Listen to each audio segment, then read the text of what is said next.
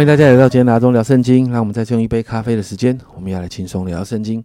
今天我们要来读路加福音的第五章。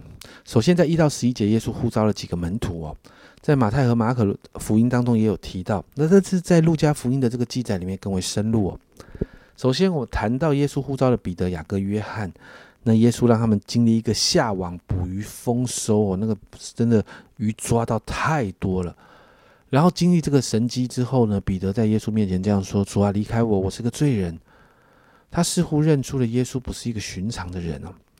然后耶稣在第十节这样说：“他的伙伴西比泰的儿子雅各、约翰也是这样。”耶稣对西门这样说：“不要怕，从今以后你要得人了。”耶稣下了一个这样的预言。确实，我们就看到在使徒行传之后，彼得就成了一个真的得人如得鱼的人。那耶稣呢，就在这个里面呼召了这些人，然后这些人就放下了他们的工作，放下他们的渔夫，放下他们的渔网，船就跟从了耶稣。接着十二到十六节，耶稣医治了长大麻风的人。经文说，这个人哦，来对耶稣说，在十二节，有一回，耶稣在一个城里啊，有人满身长了大麻风，看见他就伏伏在地，求他说：“主若肯，必能叫我洁净了。”当然，我们就看到耶稣医治了他。他大麻风得医治，你会看见这个长大麻风的人对耶稣有一个信心哦，因为他这样说：“主若肯，必必能叫我得得洁净啊。”那这一句话呢，让我们看见了他对耶稣能够医治他的疾病有一个极大的信心哦。接着十七到二十六节哦，耶稣医治了一个瘫子，并且跟法利赛人发生了一个冲突哦。过去呢，在马太、马可福音都有记载这样的事件，在这里耶稣看见了。他们相信耶稣能够医治的这个信心呢，所以呢，耶稣就对这个摊子说：“你的罪赦了。”这很特别，因为对犹太人来说，赦罪是神才能够做的事情。当耶稣这样说的时候，你知道旁边那些文士法利赛人就心里犯嘀咕哦，他们就觉得耶稣你你说了一个冒犯神的话，亵渎神的亵渎神的话，因为你不是神，你怎么可以讲赦罪呢？那耶稣也看穿他们的心思哦，所以二十三节耶稣这样说。或说你的罪赦了，或说你起来行走，哪一样容易呢？诶，其实家人们两样都不容易，因为如果说赦罪哈，对文士法利赛人来说，这是冒犯神的。那如果说啊起来行走啊，万一这个人没有走，没有好，没有办法行走，耶稣就会让人耻笑。可是你看二十四节哦，耶稣这样说：但要叫你们知道，人子在地上有赦罪的权柄，就对坛子说：我吩咐你起来，拿拿你的褥子回家去吧。耶稣告诉这个人，他是有赦罪权柄的，而这个赦罪权柄会带来医治的。所以这个摊子经历了神迹得医治，就起来行走。而众人看到这样的事，经文说他们反应是惊奇啊，原文是敬畏，是惊讶中带着畏惧的，因为这是只有神才能做的事情，却在耶稣身上看见，他们就把荣耀归给神。经文说：“我们今日看见非常的事了。”这也是耶稣第一次与文士发生冲突。之后，耶稣与法利赛人文士之间的冲突，我们看到其实会越来越多。接着二十七到三十二节就记载，耶稣就呼召立位，也就是马太哦。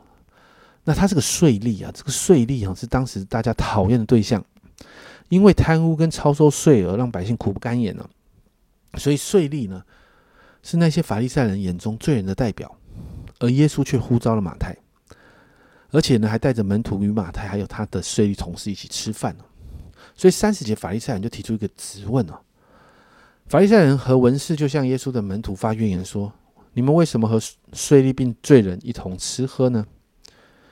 耶稣的回答一针见血的谈到，耶稣来在这世上就是为了罪人来的。你看三十一、三十二节，耶稣对他们说：“无病的人用不着医生，有病的人才用得着。我来本不是招义人悔改，乃是招罪人悔改。”最后，在这样的冲突之后呢，耶稣在三十三到三十九节就谈到进食的问题。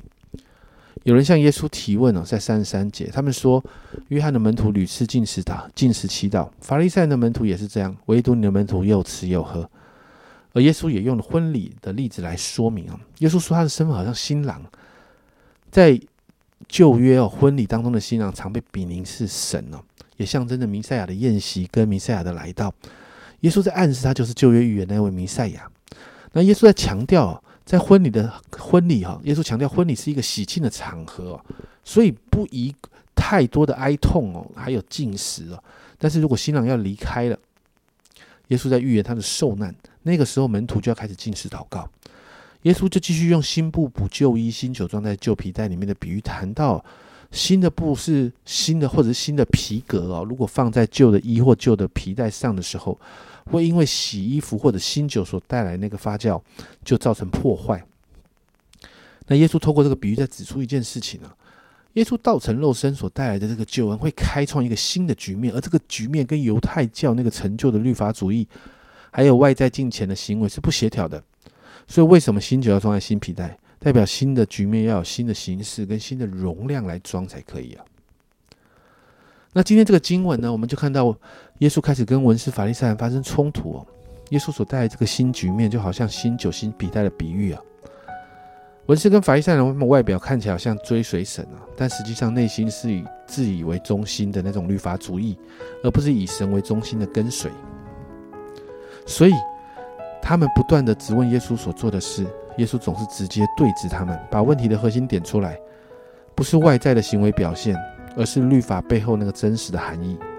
所以今天我们为自己来祷告啊，自以为意一向是一个不太容易处理的问题啊，因为我们常常很不容易发现啊。很多的时候，我们自己以为自己在跟随神，但实际上我们真在跟随神吗？我们很多时候跟随的是自我们自己以为的律法，我们自己以为对的事情，而不是神以为对的事。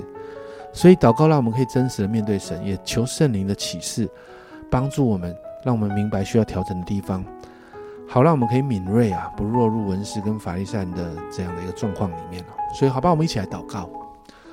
主啊，主啊，你开始在这个章章节里面，主我们就看见你开始面对文士法利赛人的挑战。主啊，他们生命中的那个自以为意，主啊，主啊，是我们一个很好的提醒。主啊，主啊，你来帮助我们。主啊，主啊，让我们的跟随是真实的跟随，是内心完全降服的跟随。主啊，让我们明白。主啊，主啊，让我们常常在圣灵里面与你对齐。主啊，让我们知道，主啊，我们心里面是哪些真的有自以为意的状况，我们需要调整的。主啊，主啊，今天你就圣灵帮助我们，让我们可以真的调过来。好，让我们主啊真实的跟随你，而不是跟随我们自己心中的意。主，我们谢谢你，这样祷告，奉耶稣的名，阿门。家人们，真的不要掉到质疑的陷阱里面，要常常在福音的真理里面被更新。最重要的是，每一天亲近神，要与神对齐。这是阿忠聊圣经今天的分享，阿忠聊圣经，我们明天见。